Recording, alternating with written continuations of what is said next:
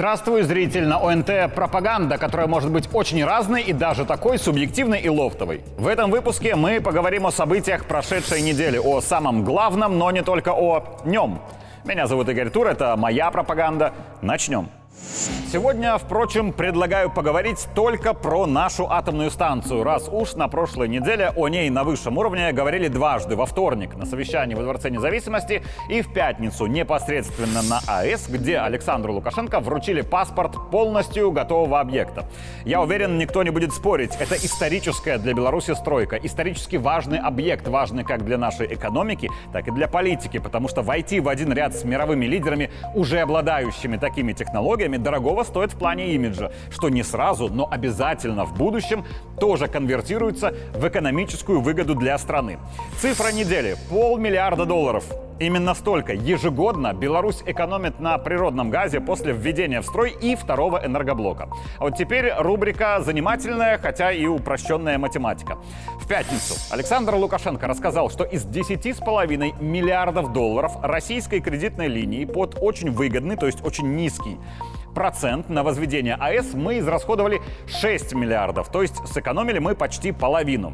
В то, что получится не только так сэкономить, но и сэкономить вообще, а не наоборот, увеличить смету, а то и в несколько раз, в России не очень-то верили, но их понять можно, несмотря на, например, шикарные по уровню организации Олимпийские игры в Сочи. То есть, если мы построили станцию за 6 миллиардов, а экономия на энергоресурсах от нее полмиллиарда в год, получается, что отобьем мы затраты на эту стройку за 12 лет. Но пусть будет за 13, раз уж это кредит, а не беспроцентный заем. Официально срок службы станции 60 лет, хотя глава Росатома прямо на церемонии вручения паспорта объекта сказал, что рассчитывают на 100 лет работы энергоблоков. Итого 100 лет минус 13 равно 87. Умножаем на полмиллиарда долларов в год экономии и получаем объект в Островецком районе, который стране принесет 43,5 миллиарда долларов чистой выручки в будущем. Давайте честно, большинству людей тяжело представить такой объем денег, поэтому нужен какой-то понятный ориентир, насколько это много много денег. Предлагаю открыть попсовый, глупый и неверный по своей сути, но почему-то очень популярный у населения рейтинг Forbes. И конкретно рейтинг миллиардеров США, раз уж исторически сложилось, что там миллиардеров как грязи, вместе с грязью в стране, в которой живут нищие американцы. Так вот, если в этот рейтинг поместить нашу атомную станцию с капиталом 43,5 миллиарда долларов, то займет она в этом рейтинге американских миллиардеров высокое аж 15 место, сразу после владельца гигантской корпорации Koch Industries Чарльза Коха и выше Дженсона Хуанга, который владеет всемирно известной компанией Nvidia, о которой знают все геймеры мира и которая больше всех в мире производит микрочипов для систем искусственного интеллекта. Так что государство в целом и Беларусь в частности очень может и умеет зарабатывать колоссальные суммы. Возможно, мы просто не умеем или не считаем нужным составлять всякие популярные рейтинги. А вот теперь самое интересное. Замысел Александра Лукашенко по возведению АЭС был даже не в том, чтобы сэкономить, что равно заработать миллиарды долларов в стране на долгосрочную перспективу. Замысел президента был куда глубже. У меня же и замысел такой был. Мне же надо было у россиян вытащить компетенции. И да, я Путину сказал, говорю, ты знаешь, станцию-то ты мне построишь, но мы должны вместе строить. Все, что можно, мы должны научиться. И надо Путина поблагодарить, он молодец. Он говорит, все, что ты попросишь, все, что белорусы могут, берите, делайте. Вот какая была большая цель. И вот здесь начинается самое интересное. Чистая выручка всегда больше там, где выше добавленная стоимость, то есть минимальные расходы с максимальной прибылью. А самые минимальные расходы именно там, где рынку предлагается продукт интеллектуального труда, то есть компетенции, когда компания может что-то произвести с нуля. Почему, говоря просто, богата корпорация Росатом? Не потому, что у них много денег, за которые они строят атомные станции по всему миру, а потому, что у Росатома есть специалисты, которые знают и умеют строить надежные атомные станции. 6 миллиардов долларов, да даже 10, есть у абсолютного большинства стран в мире. Для стран это не самые большие деньги. Но практически все они, имея деньги и гипотетическое желание построить у себя атомную станцию, не имеют для этого возможности, потому что у них нет специалистов, обладающих нужными компетенциями.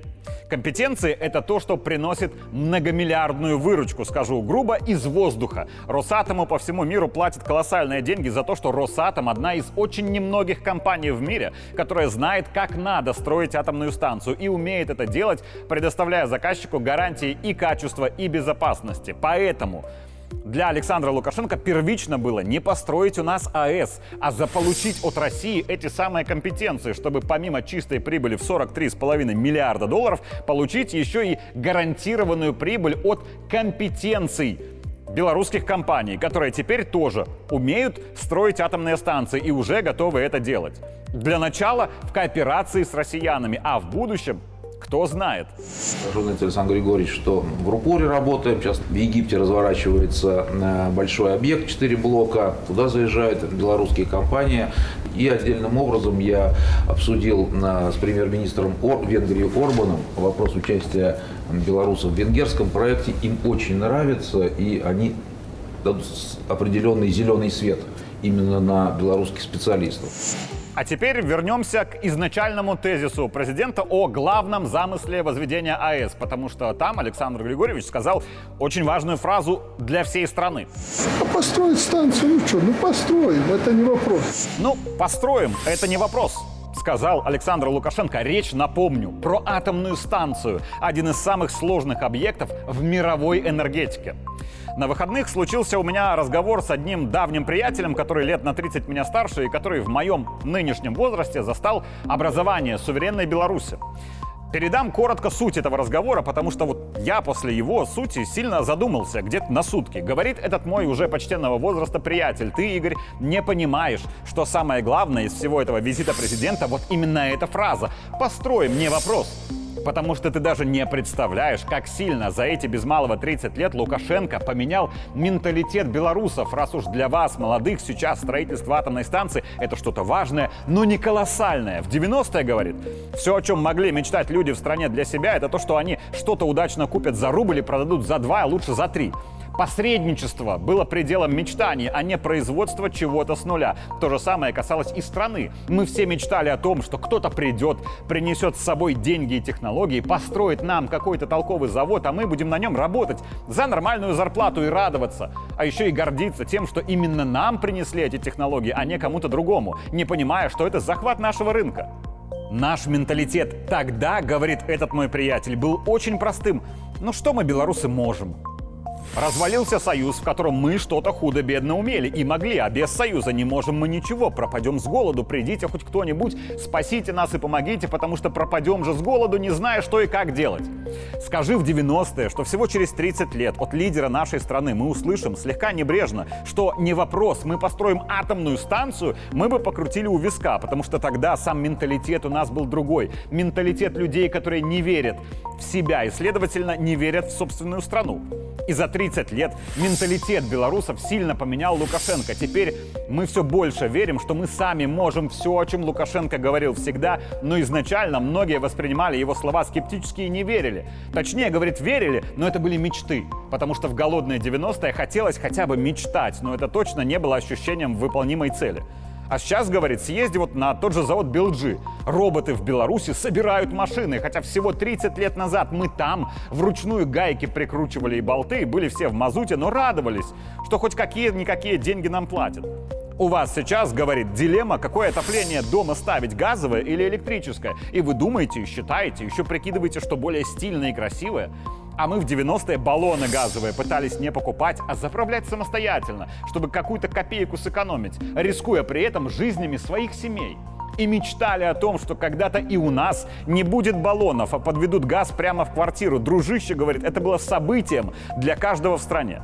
И уже из личного. Помнишь, говорит, как ты в детстве к нам в Минск приезжал в Чижовку в гости? Каким был этот микрорайон тогда? А сейчас ты давно там был? Построили ледовую арену, привели в порядок парк, облагородили все. Скажи, говорит, что так будет всего через 30 лет, не поверил бы. И добивает меня вот совсем личным. А помнишь, как мы тебя маленького в зоопарк в Чижовке водили? Помнишь, как тогда его называли и каким он был? А я очень хорошо из детства помню, что называли его все зверинцем, потому что именно зверинцем он и был по сути. И я пускал слезу, что эти бедные животные сидят в каких-то тесных клетках, там отвратительно пахнет, и весь вид этих животных никакой радости ребенку не приносит. И я, уже будучи взрослым, со своей старшей дочерью, никак не мог решиться туда сходить, потому что вот тот зверинец стоял у меня перед глазами. И я точно не хотел, чтобы моя дочь видела вот тот зверинец. Но приехали мы уже в настоящий зоопарк. Красивый, удобный, колоссальный. Это небо и земля.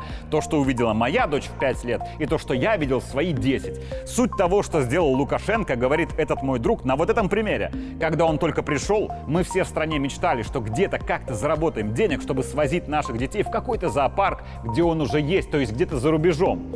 А он поменял наш менталитет, и теперь мы, когда хотим для наших детей зоопарк, мы думаем о том, как нам самим, у самих себя и для самих себя его построить. Вы, говорит, молодежь этого не понимаете, это не претензия, но это факт. А еще, смеясь, говорит, обрати внимание, как президенту всегда мало. Он редко когда просто скажет «всем спасибо, все молодцы». Потому что, посещая свежепостроенную атомную станцию, которая принесет стране миллиарды долларов, он уже минуте на пятой спрашивает, где мы будем строить еще один энергоблок. Куда бы вы поставили третий блок, если вдруг по-хозяйски пришлось он его сооружать? Ну, расчет, наверное, надо влево, мне так кажется, тиражировать. Здесь система управления всей станцией, здесь на АЭС в пятницу говорили и о мировой политике, но я здесь для себя подметил одну фразу, которая в целом, кажется, характеризует фигуру Александра Лукашенко, который как-то, в том числе публично, давал один дельный совет. Даже если вы в чем-то уверены, всегда допускайте, что дело обстоит ровно наоборот, и полезно будет взглянуть на проблему с другой стороны. Вот наши западные соседи – Польша, Литва и Латвия, хотя речь сейчас не о странах и их населении в целом, а сугубо об их властях, что далеко не одно и то же. Абсолютное большинство аудитории совершенно точно уверено в том, что их правительства занимают по отношению к нам крайне недружественную позицию. То заборы какие-то строят, то закрывают пункты пропуска, то какие-то ноты протеста постоянно присылают, то недовольны выборами, то они недовольны чем-то после выборов, то санкции, то еще что-то в пятое с десятым. Совершенно точно они там все редиски, об этом мы много говорим, и это мы все хорошо понимаем, вплоть до понимания того, что делают они это по указке псевдодемократического Вашингтона. Но при всем при этом, что делает Лукашенко, который лично был под их плотным огнем критики в 2020-м, которому пришлось решать проблему их попытки госпереворота в Беларуси и их против нас санкций и так далее. Он смотрит на проблему с другой стороны. И Литва, мы восстановим отношения, и Польша, э, они никуда не денутся. Придут времена, когда мы будем э, жить с ними так, как это было всегда и в советские времена, ни границ, ну, вы же понимаете, что не мы в этом виноваты. Вот я часто над этим думаю, но думаю, а вот мы где-то что-то не так сделали. Да нет. То, что сегодня Александр Григорьевич рассуждает о том, не сделали ли мы что-то не так в отношении с соседями, хотя и кажется и факт, что совершенно точно не в нас дело, это показатель силы и мудрости. Наш президент, это скажу грубовато, но суть, надеюсь, всем будет понятна. Категорически эффективный инструмент, которым обладает страна для решения уже скорее не своих проблем, а своих задач. Условно, это автомат, из которого белорусы ведут стрельбу очередью по тактическим мишеням и одиночными выстрелами по целям стратегическим. Автомат этот надежен, понятен, не дает сбоев и эффективен на расстоянии. То есть для будущих поколений белорусов. Но было бы крайне глупо, если бы мы брали этот автомат, бежали бы к мишени и упорно били бы по ней прикладом. Мишень в этом случае, конечно, будет поражена. Это нет вопросов. Но правильно ли мы делаем, не используя функционал автомата по прямому назначению? На минувшей неделе Александр Лукашенко отреагировал на обращение к президенту Беларуси в социальных сетях. Речь о дольщиках, которым несправедливо насчитали еще приличную сумму или вот вы тогда выходите из строительства. За сутки Александр Григорьевич этот вопрос решил, и конкретно эти дольщики, само собой, они были очень счастливы. Но Вот в чем кажется легкая проблема взаимоотношений людей и системы государственного управления. Мы берем в руки автомат, чтобы бежать с ним в руках к не самой важной для нас мишени и лупим по ней прикладом. Мишень поражена, и вроде как все мы молодцы. Но пока мы бегали с автоматом к этой мишени, мы были отвлечены от мишеней стратегических, которые на расстоянии и которые можно поразить только выстрелом из этого самого автомата. Давайте отбросим аллегории. Допустим, этот вопрос с дольщиками Лукашенко решал час. Это быстро и это, естественно, эффективно. Но это значит, что один час Лукашенко не решал задачи стратегические, будучи отвлеченным на вопрос по этим дольщикам. Значит, один час он не уделил перестройке экономики, или один час он не уделил вопросу строительства второй атомной станции, или один час он был отвлечен от задачи по недопущению войны в Беларуси. Один час — это, конечно, мало. Но как много таких вопросов у Лукашенко? Один? Сто? Тысячи? Те мишени, которые не требуют функционала автомата, должны поражаться другим оружием, оружием попроще. Задачи не президентского уровня должны решать другие люди. Для этого у нас вертикаль управления, потому что если вертикаль управления не будет решать эти вопросы, глава государства их решит. Это не вопрос но он будет отвлечен от действительно проблем стратегических что на себе совершенно точно почувствуют все, кто публично или не публично обращается к главе государства за помощью. Или хотел бы обратиться, почувствуют те, у кого все хорошо, и те, кто считает, что у них все плохо, почувствуют на себе чиновники, бизнесмены, почувствуют вообще все граждане.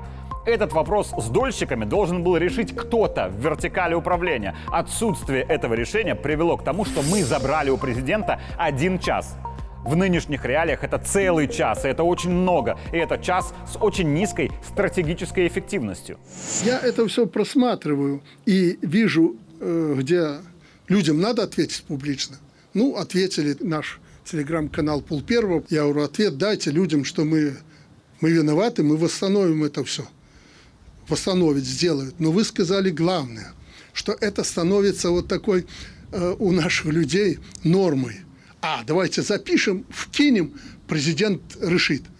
Родные мои, я не,